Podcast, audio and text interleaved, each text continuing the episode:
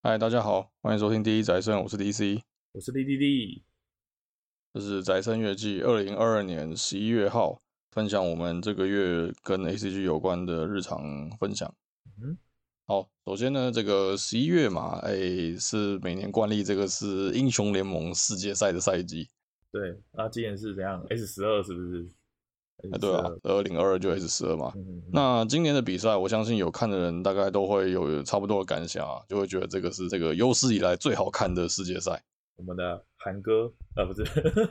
对啊，就是我觉得已经很久没有看到就是冠军赛这么有悬念了。就不止冠军赛，就是从冠军赛之前十六强、八强、四强这样下来，其实都多多少少有些令人惊讶的地方。对，那尤其这个。大家会觉得呃好看，其实主主要当然就是这个主角 DRX 嘛，那个韩国的第四种子，这个非常励志的故事，从入围赛一路这样打上来，八强、四强到决赛，像那甚至最后夺冠嘛。其实像 Z 说的，在这个冠军出来之前啊，这个决赛的组合就已经让大家觉得哇，今年真的是很传奇的一年啊。对，一边是从小组赛一路杀上来的 DRX，然后一边是这个寻求第四冠的神呐。啊，对对，对，这个 T One 嘛。对啊，对啊，所以这个话题性十足啊，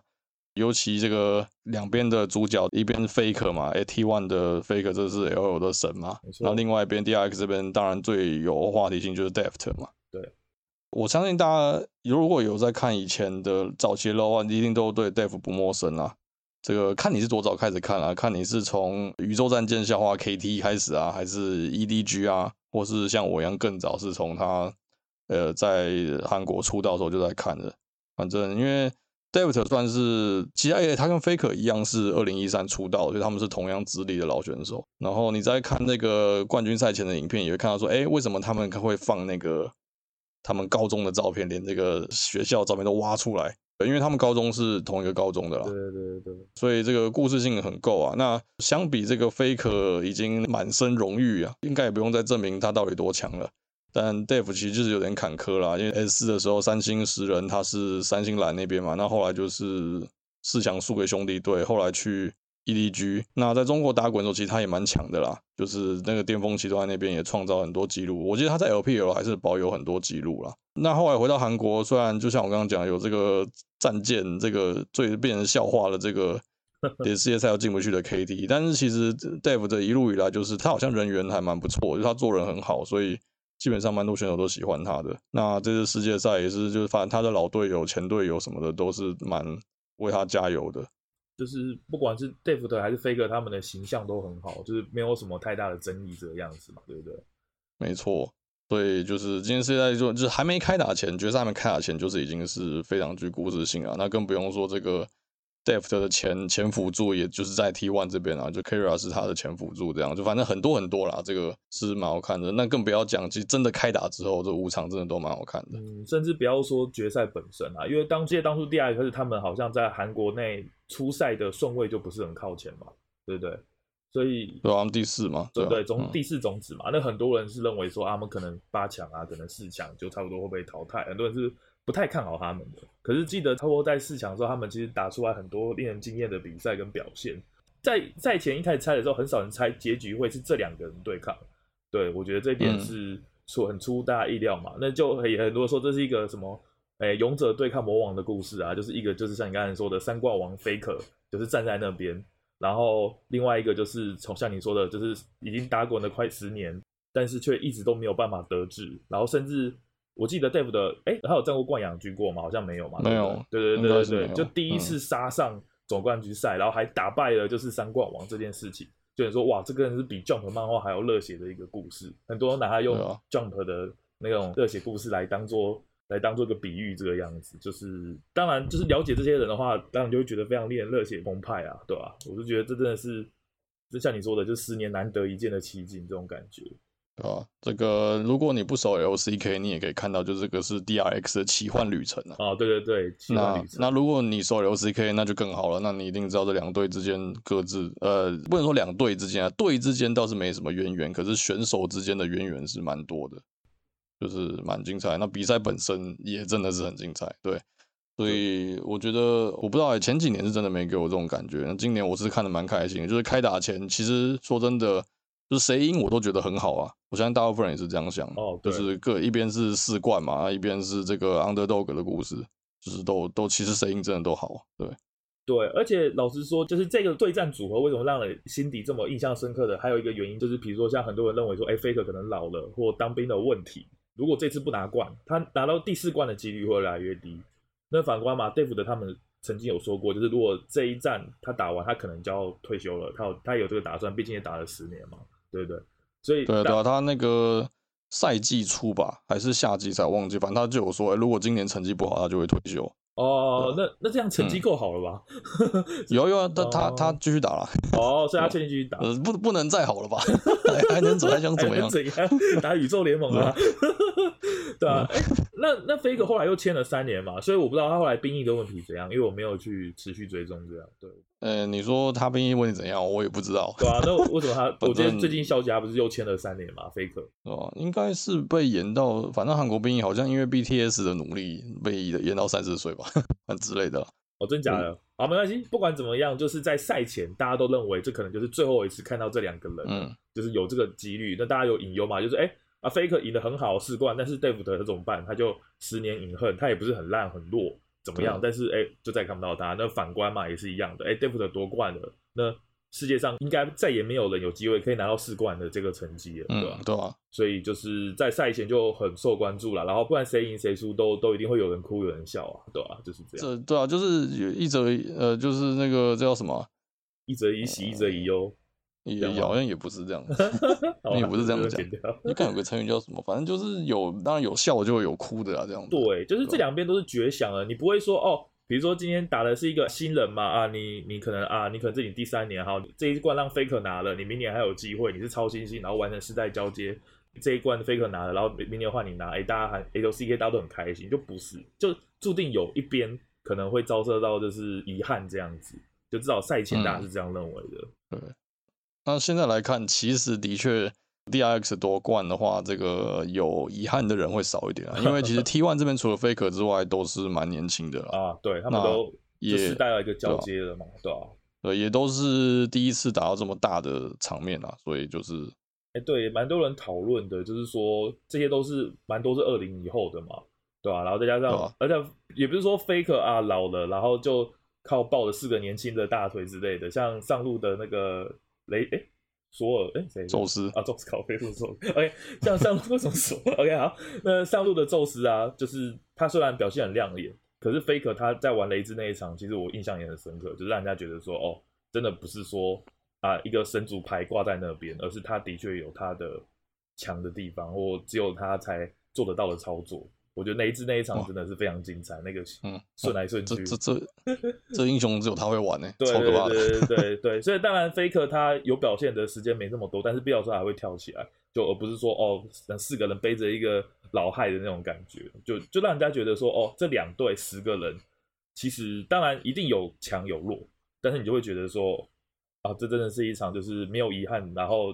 拼尽全力的战斗，这种感觉真的看起来是体验是非常好的，对比起之前。可能几年，大家都会争论说啊，又什么教练啊，什么什么什么，谁换掉啊，还是有很好很多之类。我觉得这五场看下来是双方都拼尽全力啊，是真的不错。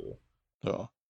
呃，我自己最喜欢，那还有想特别再提一个选手，就是辅助这个元神哥嘛。呃呃，元神哥，OK，贝利梅，贝利梅嘛，对对对，其实是这样子的，就是如果有听过，呃，我们之前很早以前我有录一集，就是关于这个 S 三到 S 七的。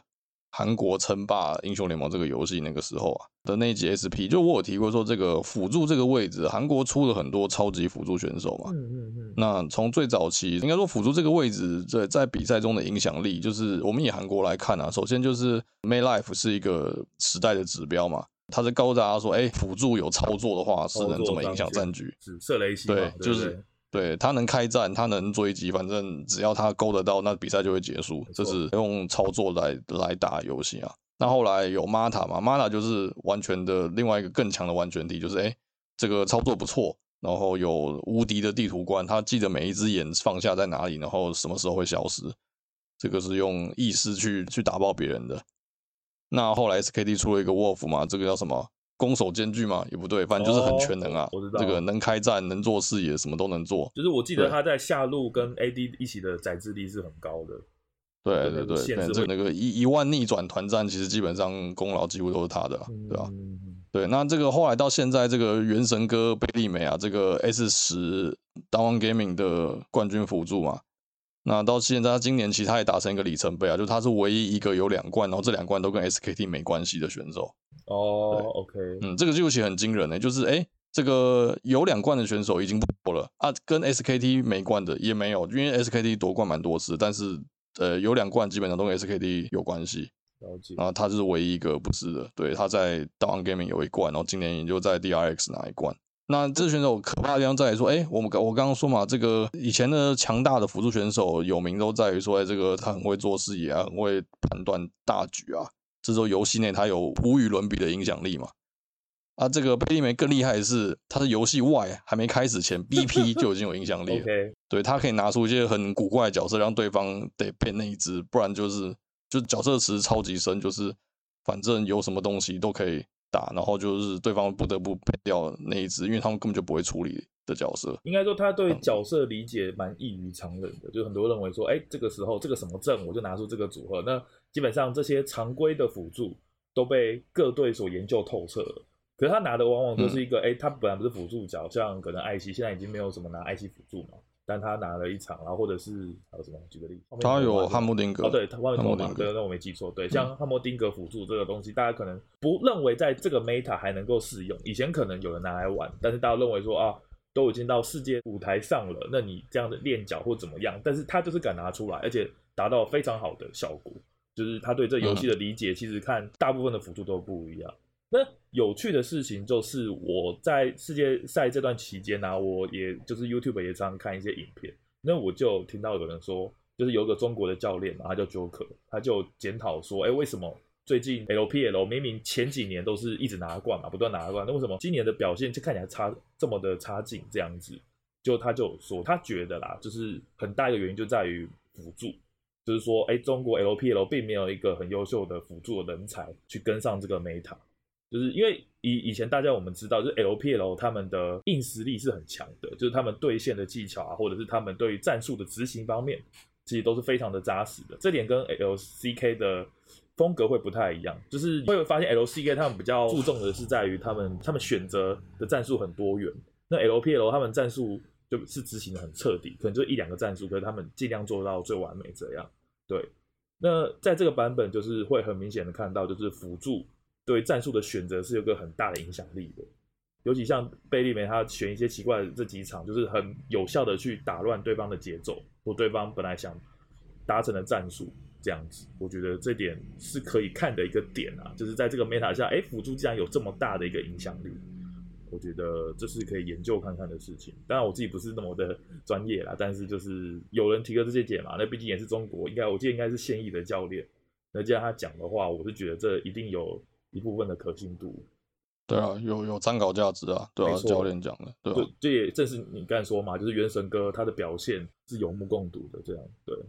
嗯，我真的觉得他他好强哦，就是真是天才，因为应该大家有看过新闻，就是他叫原神哥，就是因为他很爱打手游嘛，哦啊、打原神，那这个就是所谓的这个不练脚人呐、啊，啊，但是他拿出角色看起来也不像是，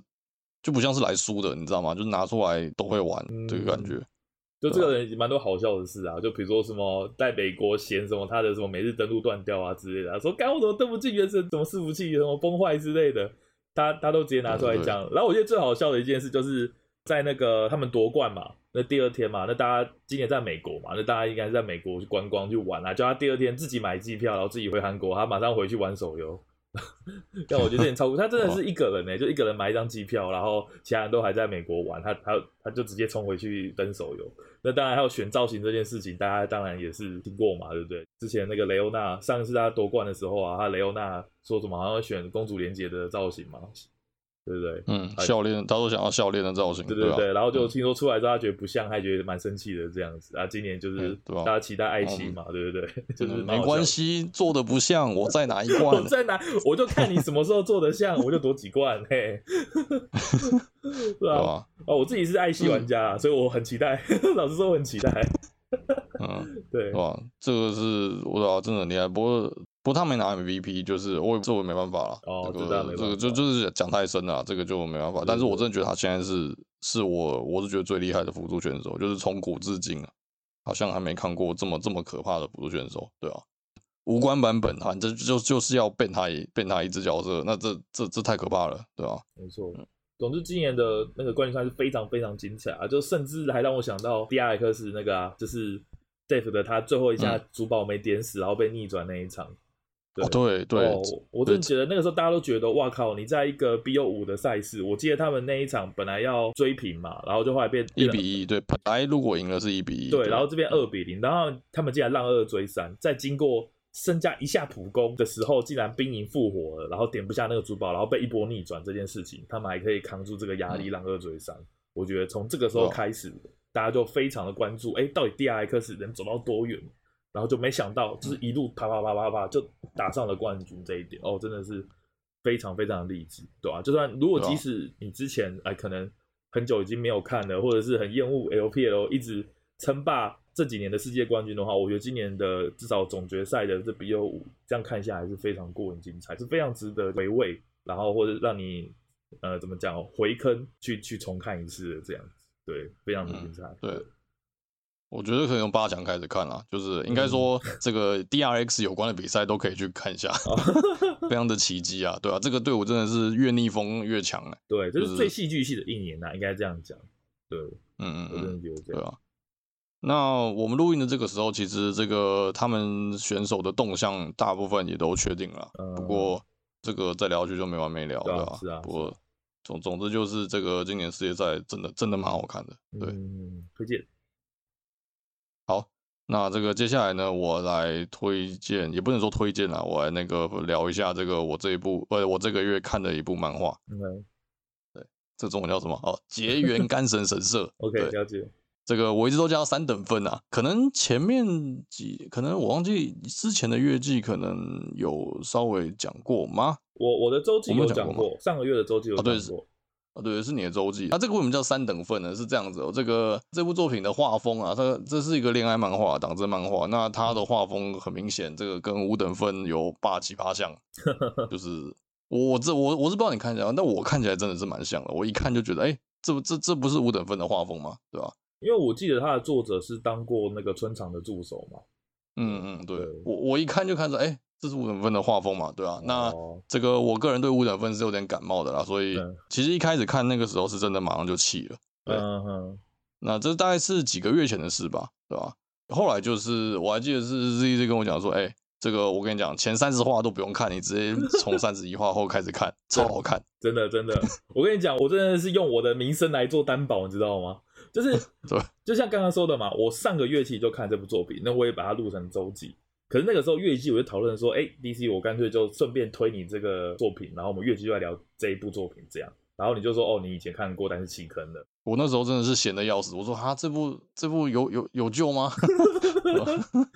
吧？然后那个时候我就想，因为前面真的是对，因为我我那那时候我不喜欢，真的就是好像是看起来好。我觉得故事很瞎啦，就是三个，就是那边那个你来你来我去，你来你去的感觉没什么搞头，对吧？嗯嗯，对。那那个时候就是我知道你没看的时候，我其实觉得说，如果我这样拿月季我推你看，那就会变成一个状态，就是说，哎，我自顾自聊很嗨，但是说，哎，可是我看前三集就很无聊啊，然后我就不想看啊。我觉得有一点可惜啊，就是说，我会想等到说，等你愿意看完的时候，我们再聊这作品，所以我们才决定延后一个月来讨论这个作品。对，那就像刚才 DC 讲的嘛，就是这部作品的开头设定很瞎，我也的确感到了，就是我并不是一昧的说，哎、欸，我看好这一部，然后我觉得它非常有潜力，然后我才把它看到最新的进度，而是我在看前二十话的时候，我也是非常痛苦，我甚至是一度就是也像 DC 一样，就是我可能看到第十话、第十五话的时候，我受不了，我甚至。看到一半跑去洗澡还是怎么样？就是我不知道这样讲奇怪，但是但是我真的有一股火上来。那我可以讲一下这个原因啊，就是我们还是先介绍一下这部作品的背景啊。就是其实这部作品你只看第一话，只看第二话，你也看不出他什么背景。他就是一个准备考试的一个学生嘛，然后嗯，他好像因为亲戚都不收留他嘛，所以他就经过地方就是丢来丢去以后，他就被丢到这个神社，然后和三姐妹一起生活。就是这部作品从第一话你看得到的故事背景，就就这样而已。嗯，我觉得他前十话就让我觉得很差劲的地方，就是他有点像未练一开始那个状况，就是他在复制一些常规的呃恋爱喜剧的操作，可是他演绎的非常非常的差。嗯、比如说他一话之内，他就想说，哎、欸，我这样有三个个性不一样的女主角，那我就哎、欸，可能这一话有二十页，我可能哎、欸、五话卖 A，五话卖 B，五话卖 C。然后就觉得说干神经病，为什么在一天，甚至说一段一个时段里面，他同时遇到三个人，然后做了三个不同的反应，然后这一话就结束了，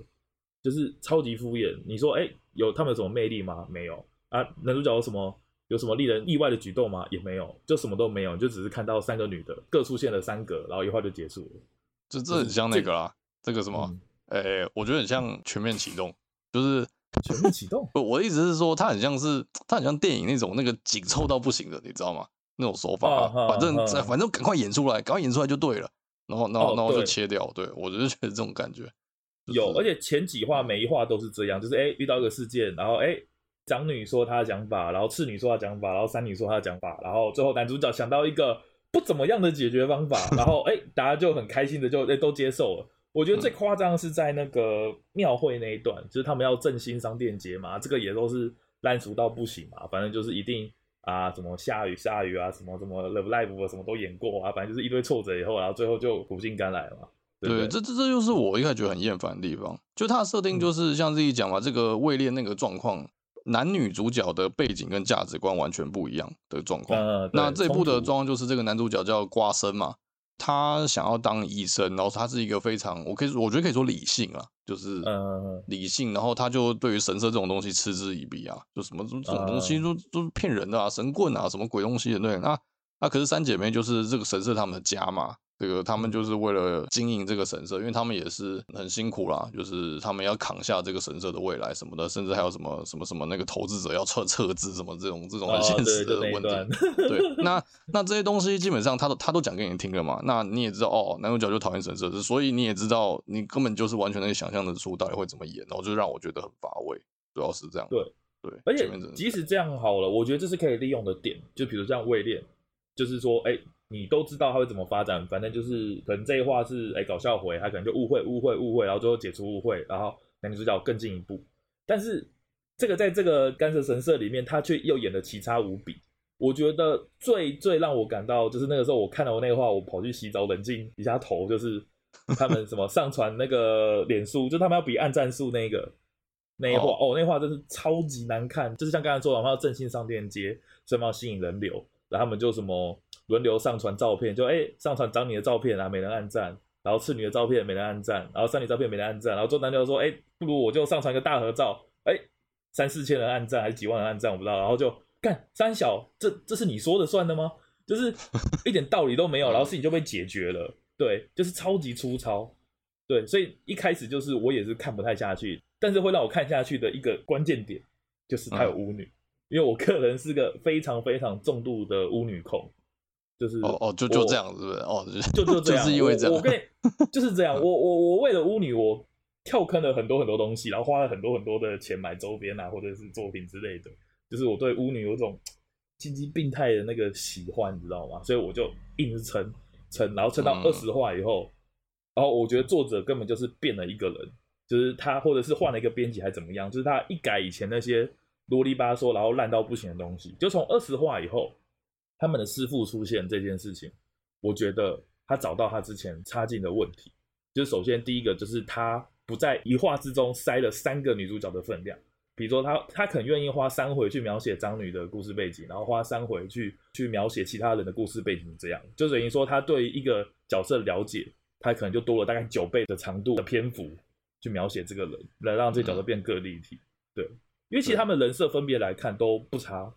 可是，在之前他们一话要塞三个人的人设，还要介绍，还要卖萌，这件事情会让你觉得你根本不知道他在干什么。对，嗯，你这么一说，我才恍然大悟，对，这个转捩点是在这里，就是对对对，嗯，就是突然，哎、就是欸，这一话全部都在讲长女，就是她到底有什么，有什么，有什么，有什么秘密，有什么东西的，对，对。然后第二点，我觉得他有大幅改善的地方，就是像这部作品嘛，叫。干神神社，结缘干神神社，这部作品叫结缘干神神社嘛。然后就是它封面就是有画三个巫女嘛，实际上就是男主角跟三个巫女一起生活的故事。可是以我的巫女控来讲哦，我会期待看到的是跟巫女、跟神社或者是跟一些灵异事件有关的东西，就就不一定是，但是我会期待说，哎，巫女这个东西要怎么被它做成一个题材。可是你在前二十话，就像我刚才说一样，在他师傅出来之前。那个这这这整个东西跟巫女完全没有关系，就是哎，你你就算把它换成女仆店，你把它换成什么有的没有的，你都可以，因为它就是很单纯的恋爱喜剧，就甚至就连位恋，它都有一个背景说，OK，男女主角天生不对拍，但是因为老爸的关系，他们要学会怎么样去接受彼此，然后五等份不用讲，这是他的强项，就是他有一个很强烈的故事主轴跟背景跟目的在那边。但是干原结神神社在前十话你是完全看不出来哦，他们就是刚好住在一起，然后不知道为什么每天就打打闹闹、嘻嘻哈哈。可是到二十话以后，哎，他的师傅出现以后，他们就有个目标嘛，他们要继承神社，然后这世界是有神力的。我觉得在二十话以前你看不出来这个世界有神力这件事情，那二十话以后，我嗯，我我我是真的吓一跳，我说看。这个作者有料哎，突然鬼转奇幻的。对，就是他终于想到做奇幻的。你明明就是用巫女当当主轴嘛，对不对？你要说以台湾来讲就是鸡头嘛，呃，啊你就跟那个不是有部台湾电视剧叫《通灵少女》吗？我不知道你应该呃，我知道没看过，但我知道。对对对，嗯、你知道这东西嘛？哎、啊，你主题既然是以以台湾来讲叫道士嘛，就是奇幻嘛，你既然前十话就是在那边做恋爱喜剧，然后完全没有出现任何这样的设定，然后。就到二十话以后，他突然想起来，哎，对，我要有这个东西，所以开始有奇幻，然后甚至有神明的出现。我觉得这是让这部作品变得超好看的地方。那神明出现代表什么？就代表他可以合理的去做一些，哎，以前常规的恋爱操作，像以位列来讲，就是东的那些神秘发明嘛，对不对？什么人格，什么 人格交换啊，什么那个地方看得很尴尬，特别是蜂巢的神秘实验这些东西，就是大部分的恋爱喜剧会用一些奇幻的要素。当然，我记得像草莓这种是完全没有嘛，对不对？但是像微恋就很常使用啊，嗯，草莓我记得好像没有，对对对，年代久远不记得，不记得，对，但是就是为了增加一些怎么讲情趣嘛，趣味吧，对对对对对，就是让你哎什么一下什么灵魂交换啊，一下让你时间轮回啊之类的，用用这种奇幻的事情，然后去增进男女之间的情感，而不是说哦每天就是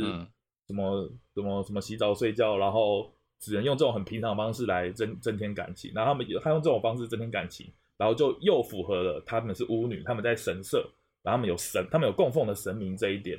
然后去去做最大化的利用。我觉得这是他进步非常非常多的地方。甚至到最新一话，就是又越来越奇幻，就是变成什么梦中世界之类的。我觉得这些都是会让人家很期待，哎，他会再怎么样展开。对，我是觉得他真的从二十话以后完全变成一个新作品的感觉。我甚至我自己个人是很讨厌人家去跳过某某部段落或怎么，但是我觉得这一部你真的像我们一样看不下去的话，我觉得从二十话看不太影响体验，因为真的像两个作品，真的有点扯。嗯、是，对，对啊，这个这年头啊，这个社会的漫画很多啊，前面好看乱好看一把的，这样位恋其实就这个例子嘛。对对对，前面你要你要吹多高，我想都没会不会有人有意见呐、啊。但这个后面这个乱乱到乱到不行啊，不知道怎么样，对啊。但是这个结缘干神神社是完全相反啊，这个前面烂到不知道该说什么，可是后面哎，怎么我我真的不夸张，我真的这个这个一到十话，我这个满分五分，我只会给零点五分。然后对，但是后面真的是我自己的转捩点是那个啦，就是这个长女叶虫，就是她的名名字是假的这件事情，哎，这会不会太雷？这会不会太不会不会啊？就是他一个夜游嘛，嗯、他夜游，然后跟他大学同学一起去发现，就是他以前的身份不一样嘛，嗯、就甚至他们三个人都有各自的过去这件事情，我觉得，嗯，对，这这就让人家对哎这部作品有兴趣。要不然你看前十集，这三个人就是分别卖萌而已，真的是这样。你你对他们过去一点兴趣都没有，一一下内衣，一下大腿，一下屁股，就这样子而已。哦，对对对，一直一直就是公式化，一直轮，就是一个就是看内衣，一个看，就像你说的，对，超级公式化，然后看的头很痛。很尴尬，很尴尬，非常尴尬。对，哦，那那真的是我，就是从那边开始，我我就一路上去，就是哎、欸，这个零点五分一直加，一直加，加到后面已经变四分了，四分五分了，的差不多了，对啊，真的，真真的是很很厉害，对啊，对。那这个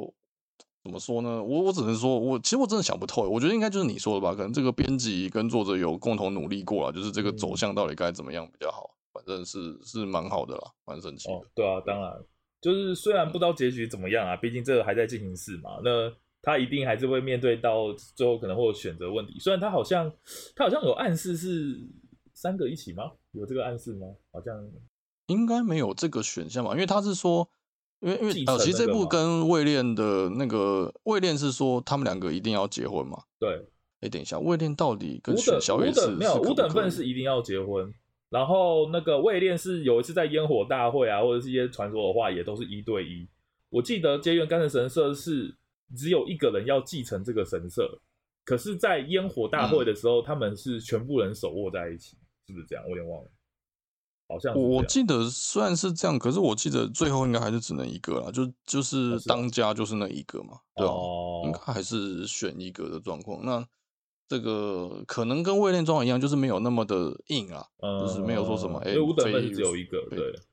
对，就像你讲，五等分厉害就是那他开头就把结局画出来嘛，这个就是有一个人会跟他结婚，对，那这没什么好说的，这种就是不会发生五人行，应该不会吧？还是会？以他以他的以他的讲法是 不会，因为他是倒叙法。他第一话就是已经成过，那位恋是用传说的部分嘛，就是你传说，你作者当然就会想怎么说都可以。然后干神就是目前还不知道 到底是现实还是虚幻的部分，所以那也比较比较难讲一点。干神只有说就是，哎、欸，这个我记得就是他们的那个爷爷嘛，就是说，哎、欸，你必须要入赘，然后你要跟我其中一个孙女结婚，我记得是这样。OK OK，对，那这个就是对啊，我是觉得可以看下去啊，这个。没想到从之前我闲的要死，现在变成就是喂，我们来推荐这个，对，我是真真的觉得值得啊！我已经算有点像拜托你的状况，然后来看 这部作品了，对啊，当初就我跟你是一模一样啊！我记得当初是我看前十二十话吧，在就他师傅以前出来以前，我大概都是得四十分吧，就满分一百的话，然后从师傅到叶从，从叶从开始那边，我大概就可以得到哎哎七十分以上，然后到现在我已经觉得可以得到八九十分了，就是真的是。飞跃性的三重跳，这样就是我觉得他还蛮厉害一点，就是就算他前面十几很尴尬什么，但是他们一开始背景设的人设其实大部分都还蛮讨喜的。我觉得男主角不算是令人讨厌的人嘛，然后这三个也都不会你争我夺那样。像五等份，我觉得我就不太能接受，就是这五个人有一点太攻击性了。欸、对我，你这么一说，对五等分也是姐妹，可是。他们的彼此的针锋相对的那个力道吧，还是他们到他们的执念有点太太强，我是不太真对，就那种针锋相对，就是你你争我夺的感觉，其实蛮重的。可是干神这个也是一样，三姐妹，可是他们之间就没有那么的，当然还是有这个基本是什么嫉妒嘛，这个羡慕什么的，可是。没有那种那么就是看我我要你死啊，就是我 我要你死，我要在你饮料下毒什么东西鬼东西这种，对吧？比较没有这种。对，甚至他们已经在我们看这时间点，基本上他们已经算说开了。我会觉得就是说，我要表达出一个就是祥和的气氛，就是你会知道说，OK，就算他们跟其中一个人结了，另外两个理论上也不会 nice ball 之类的。我觉得至少我觉得应该不会。然后甚至现在有一个新的角色，一个青梅竹马出现了，我都觉得。就是理所当然，大家都认为那是炮灰，但是我觉得他有在发挥，而且他也没有否定这件事情。就是我觉得这拿来跟位练比好了，位练我觉得他炮灰出来都不认为自己是炮灰，然后那个五位就一直还得一直加戏，然后最后就变成什么都没有。可是我觉得在这一步来讲，我觉得他有起到一部分，就是他不是拿来当搅屎棍的作用，至少我自己个人是这样觉得。哎，这个我跟你想的有点不一样，因为你刚刚提到 School Days 跟这个跟这个青梅竹马，我我其实很怕这个青梅，我觉得这个青梅竹马有有有变成那样子的潜力，我我我们还蛮害怕的。呃，对，你说不定会，因为现在的状况，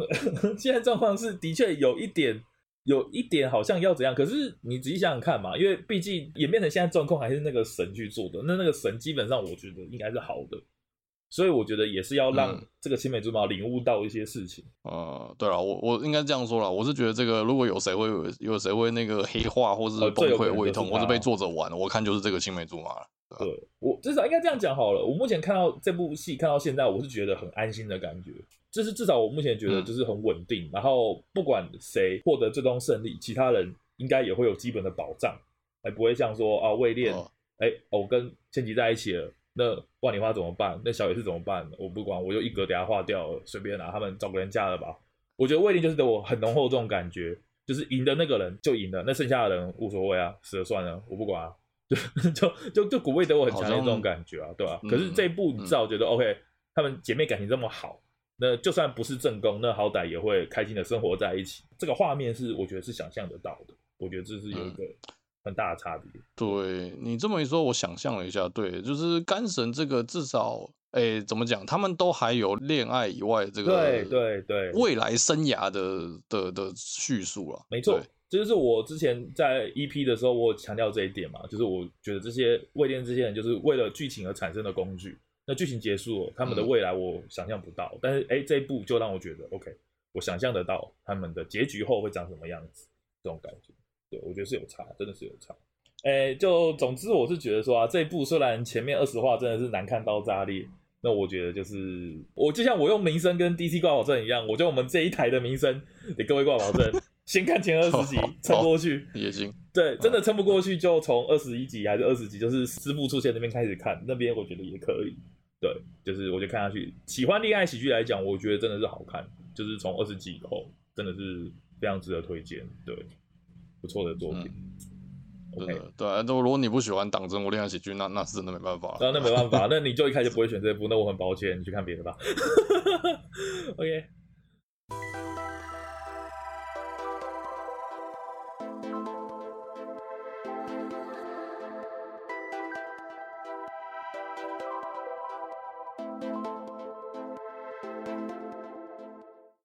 好，那就像我们刚才说的，哎、欸，就是如果你不喜欢看恋爱喜剧的话，我们这边再推荐你一个新的恋爱喜剧。哎、欸，没错，呃，我们这个月要介绍两部恋爱喜剧。那这一部叫做《烦恼西游记》，那是我这个月开始看的。那我我个人也是非常推荐，就如着它的标题一样，就是《烦恼西游记》，所以它是一个在讲《西游记》的故事。那所谓的烦，这个《西游记》听起来完全不像恋爱漫画。哦，对，如果只看《西游记》，完全不像恋爱漫画。那为什么要叫《烦恼西游记》呢？那烦恼是什么？烦恼就是唐三藏的烦恼。那唐三藏烦恼什么？去西边取经？不是，他超强，他根本就他根本就不会有问 题。他不是人呢，他不是人呢，他他一个人就可以去西边取经的。他烦恼的是，就是在这个《西游记》的故事里面，就是三个徒弟嘛，就是悟空，然后悟净跟八戒。他们三个是被性转成女的，嗯、应该不是说被啦，就是说在他们设定本来就是女的。那唐三藏的烦恼就是她是一个僧侣，嗯、然后她又有到西天取经的任务，在这情节之下呢，这三个怎么讲，各具有魅力的徒弟围到他身边，那他可能会把持不住或破戒什么之类的，这就是他烦恼之的。他也是男人啊，对，他也是男人，而且是有一点 还是有点色心的男人，就是透过修行来压抑自己色心，但是他的根本上。他可能曾经也是个平凡人，这种感觉，就是反正就是套路，就是这、嗯、三个弟子可能会不意间的卖萌或怎么样，然后就会萌到他之类的，他就会说啊不行不行，我是僧侣，然后我要我要烦恼退散，烦恼退散，烦恼退散，这大概就是这部作品的公式，大概是这样。嗯，对他这个我还记得他这个露肌肤的这个方式也是蛮粗暴的、啊，这个 反正悟空会飞嘛，他飞上去内裤就露，从下面看上面内裤就看到内裤，就是这样。这种感觉，对，就是你一开始看的时候会觉得说，哎、欸，这是一个有梗，但是倒也不是有什么突出的恋爱喜剧，就是它很明显在突出喜剧这个部分，就是啊露露内裤啊，然后那个观世音菩萨的奶子很大啊，什么之类的这些东西，他这是真的干，大到不行。对，就是你会其实是讲蛮瞎的，但是就是好笑嘛，对，就是好笑。就是一开始你会单纯觉得，哎、欸，这就是部好不好笑的作品，可是我觉得到后面。到故事的延伸以后，我觉得它有很多除了笑点之外的看点，我觉得是很值得去细细品味的地方。嗯，对，我我也是听 ZZ 的推荐，然后我看了，我是蛮喜欢的。嗯，那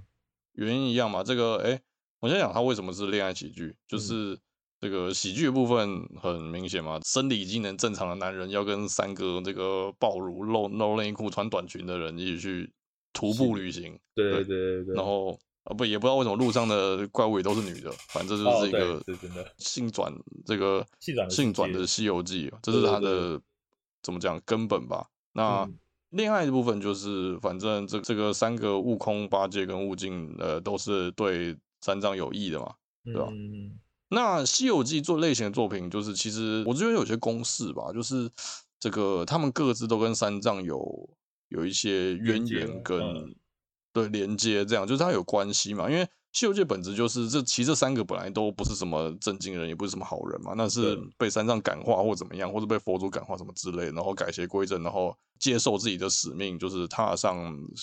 那个保护师傅，然后往天竺这个痛苦的路程这样子。嗯，我记得，就是、呃，我觉得我记得应该比较正确的说法是，就是呃，这三个徒弟啊，嗯、就是悟空、悟净跟八戒这三个人，他们都曾经在还是神明的时候，他们都是神明嘛。然后他们曾经犯下了一些天条，或者是要被佛祖所惩罚。处罚他们三个的方式，就是让他们陪着三藏去取经。哦，对，对对对。那他们那那时候佛祖就有说，哦，你们要经过什么？经过什么九九八十一难？那这些难就会在你取经的路上出现。等你克服了这些，并且顺利的将三藏带到西西方的天竺的时候，你们的罪过就会被。就会被就还清了啦，对对，就还清了，对对对，所以说就是这四个人一起行动，在《西游记》的准则就是他们要赎他们的罪，赎这三个弟子的罪，跟三藏没有关系，去去去去保护三藏这件事情。嗯、对，所以你要说他们有渊源，他们的确是有一个渊源，那他们也必须要在途中互相扶持。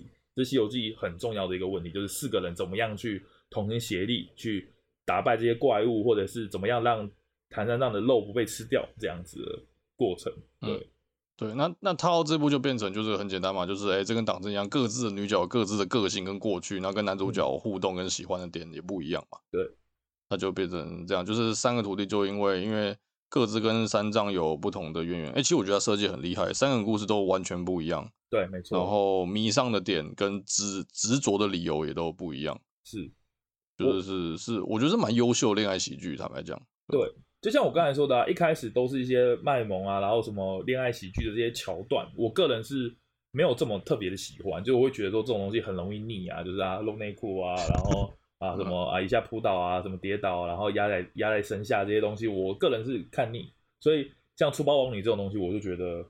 很很平凡，就是就你说我讨厌嘛，就那样嘛，就就对啊，就那两看两三话就哦就这样嘛，那就是再再演一百回还是这样的故事，可是。本岛西游记不一样，就是他在中后期的时候，应该不是讲中后期，因为我不知道他会演多久。就是在一段路程以后呢，他们就各自讲他们三个的历史，以及他们怎么样去遇到三藏。就像你说的，他们的渊源。那我觉得他在这个地方下了很大的苦心，就是利用哎、他们是妖怪，他们可能长命百岁这件事情，他们可能好几世以前就跟三藏有过接触，然后给了他们三个迷恋三藏一个非常充分的理由。我觉得这三个人各自的理由都是非常非常的有说服力的，而不是说哦，我对他一见钟情，或是因为他是男主角，或者是呃时间久了我就爱上他了，不只是这样。我觉得他们三个理由都非常的说服到我，就是啊，如果你们有这样的过去，那你的确是该对他有好感的。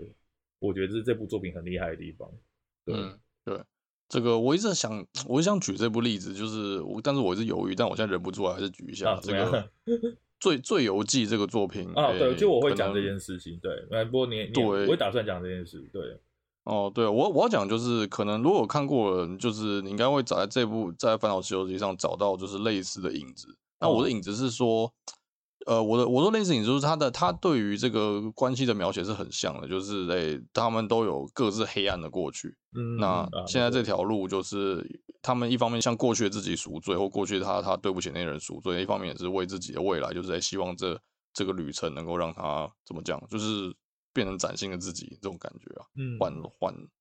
赎罪的这个过程的感觉，我觉得这个就是撇去这个最游记辅的部分，我是觉得这个黑暗的过去，就比如说什么杀了至亲或什么什么东西的这些这些内容，我觉得是描写牵绊蛮有用的。那对于这种这个神魔都存在的西游记里面是蛮符合的。然后《烦恼西游记》也是这种感觉，我觉得真的是蛮像的。哦，我懂意思，就是在于这种哦，我们可能人尽皆知的历史故事里面。就是当然，历史故事他们以前的那种小说不会讲什么心理活动，就只会讲一些比较表面的事情。那这些日本漫画家他们在改编的时候，他们就是会放入比较多，更能让这些人更立体的一些描写啊，就是包括他的过去、他的心理活动这些东西啊，让你觉得哦，原来《西游记》有可能会有这样的发展。像三国的话，就是火凤嘛这一种，就是说，就是你会知道他在演哪一段，比如说遇到牛魔王或怎么样，然后但是日本漫画家用他的人设嘛，去重新诠释、去改编。这一段作品，然后让你有更加印象，就会跟旧作品做呼应嘛，对不对？但但这光是这就这一点来讲，我跟你有一个不同的看法，就是我本来也打算拿《最游记》来做举例，我要举例的地方就是《最游记》它的卖点是什么？就是它的卖点就是，哎，在这部作品出现所有角色都颠覆你对《西游记》的想象这件事情。比如，哎，三藏会抽烟，嗯、会开枪，然后。对，猪八戒是温文儒雅嘛，然后悟净好色，然后呃，悟空还是悟空，对，对 对对对，就就这样，这个这是他的卖点，就是说这个东西很新鲜，这个跟我做《西游记》完全不一样，哎，怎么会这样演？然后哦，就会让你觉得一种冲突感，然后你就会觉得很期待他会接下来会怎么发展，对不对？这是他的厉害的地方。但是我觉得《烦恼西游记》它完全不一样，它是让你感觉到说，哎，除了性别以外，这些人的设定。就是我知道的那个《西游记》，就是哎，悟空就是泼猴嘛，然后啊，八戒就算女的还是好色嘛，然后悟净没什么存在感嘛，那还是没什么存在感，然后三藏三藏就还是个僧侣，就是我觉得他跟《醉游记》做一个很反向的操作，哎，《醉游记》是就是故意做反套路，然后增加冲突感，那《烦恼西游记》是在原有的人设下去做更细腻关于异性间的描写，那所以我觉得说这是他。另外看点就是你会从这个《西游记》找到原著《西游记》的很多很多影子，但是《最游记》你找不太到，你没有办法用这个去联想到原著的《西游记》。我觉得这个、嗯、对《最游记》其实后来改编的力道是有点太大了。没错，没 错，对，就它已经变得像像青年漫画那种感觉，就是我们就是打坏人这种感觉。对，我觉得跟《西游记》是没什么关系。那那我觉得像，然后在这个之上又有个很厉害一点，就是哎，他把《西游记》改编成了。恋爱喜剧，那这个时候就大家都知道嘛，恋爱喜剧的男主角通常是怎样？是木头或者是呃性无能之类的，不管。但在这个改编上，他给了这件事情一个非常非常合理的解释，就是主角是他妈一个和尚，所以 所以他他就一定要压枪嘛，不管怎样一定要压枪嘛，就压的合情合理。而且即使这样，还是比一大堆软烂的男主角有价值的多。我是觉得我非常佩服这一点，这个描述就是嗯。唐三藏他他的人设，我觉得是非常有魅力的，就是算帅的那一种。我说他的个性，他的行为是很帅气的那一种，但、嗯啊、但他又必须得保护弟子，对吧、啊？保护弟子嘛，为人善良啊什么的这样。对，然后会倾听弟子的意见嘛，然后愿意接纳他们。然后在此之上呢，他又因为职业的关系，他又必须要压枪，所以就变成说，哎、欸，这些都就很合理，不会让。不会有看其他说，哎干这个时候你就他妈把他推倒，然后然后不就结束了？为什么还要拖个十几二十话，对不对？像什么出租女友什么的之类的，我不知道，反正就是 啊，好爽啊！一直在表其他恋爱漫画，这集录的好开心。对，就是就是像出租女友嘛，你根本就不知道为什么他压枪可以他妈压个一两百话，对不对？但在这部就 就就合理很多，我觉得这是这部真的真的很厉害的地方。对，这个三藏，这个紧箍咒也不给悟空戴啊，自己戴上去，对吧？对，有料，这他妈真的是有料，真的，好吧，那那真的没办法，是吧？对啊，嗯，这真的是蛮神奇的，就是这个，呃，我我一开始真的是觉得啊，就是像你说，这个其实就是可能就是收手吧，就是哦，性转西游记，哎，轻松看一看，那个可有可无的感觉。可是现在我真心觉得，哎。我真的是很期待他后面要怎么写。没错，就哎，总结一下，反正就是说这部啊，呃，我是指完全推荐啦。然后你也不用像那个之前《干神神社》一样，然后从等个几话还是怎么看，你就从第一话开始看就好了。对，那我觉得他的看点就是除了他人设，还有他剧情有做很用心的改编，就是可能并不是很原创，或是真的有什么像《最游记》那种吓坏你的那些。发展，但是我觉得他对改编这件事情是很用心的，很不马虎。哦，对，对，他是非常用心。他，他，我觉得他执行的很好。对对对对，对，就是没有什么惊天动地的创意，可是他执行的是蛮蛮好的。没错，然后他的确让你想到说，哦，这就是原本的悟空，这就是原本的八戒，这就是原本的悟净，然后他们跟三藏的感情，就是如果再加一层异性之间的感情的话，可能就会是这个样子，是非常合理的一件事情。对我我觉得这部真的好看的地方，就是在讲他们三个人各自的过去。我觉得把这个作品升华到一个全新的层次。那当三个人都说开了，然后也都认知到就是彼此对三藏的感情的时候，我觉得真正好看的主线就是在这边。对，那要说缺点的话，嗯、我就是我不喜欢牛魔王这个角色，其他都都都还都都我觉得很优秀。我是真的不喜欢牛魔王这个角色啊，我不知道。嗯，对啊。我我是觉得还就是有一点不喜欢，但是就也也没差了，反正看他怎么演，就搞不好后面变变好看。对，有可能，有可能不一定对。然后不是比起那些已经喷到不想再喷的，这个对吧、啊？就就好，你坦白讲，那我们今天提的这两部，算是我心中这个现在恋爱漫的希望啊。当然还有这个啦，这个之前介绍过女朋友的女朋友哦，反正女友成双嘛，嗯，对对对，这几部是我心中的希望啊。就是现在恋爱漫，我觉得好看。就如果问我说现在有什么好看恋爱漫，我都是我一定会讲这几部了。哦，不错，嗯，OK，好，那就今天就介绍了嘛，就是那个这个月 LOL AS12 结束。那就是有兴趣的听众，就是真的可以去研究一下这些事情的始末啦。就是如果你之前曾经碰过 LOL，那理所当然你会认识 Faker 跟 Deft。那今年他们的爱恨情仇，我觉得相当值得拿回来再回味。然后另外就是介绍两部超级值得推荐的恋爱喜剧，他们都有各自好看的地方啊，我觉得也都吊打一些我们曾经期待过，但是最后却又失望的 恋爱喜剧作品。这个月对啊，这个月就分享这样子啊，这个恋爱漫画特辑啊，对，啊、呃，对，差不多就这样。好，那这节部分就抄到这边。另外，我们在每周推特和 Instagram 也都会各自发表我们的周记，那有兴趣的也不妨去看一看。好，那就这个月就到此为止啦，那就谢谢大家收听，嗯，就这样，拜拜，拜拜。